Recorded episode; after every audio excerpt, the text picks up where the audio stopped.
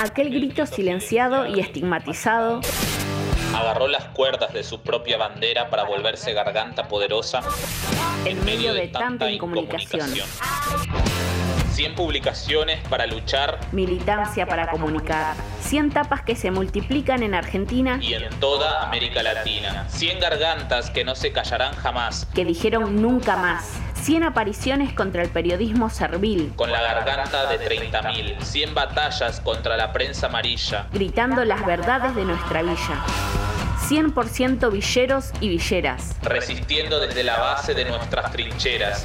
100 revistas de transformación. 100 revistas de transformación.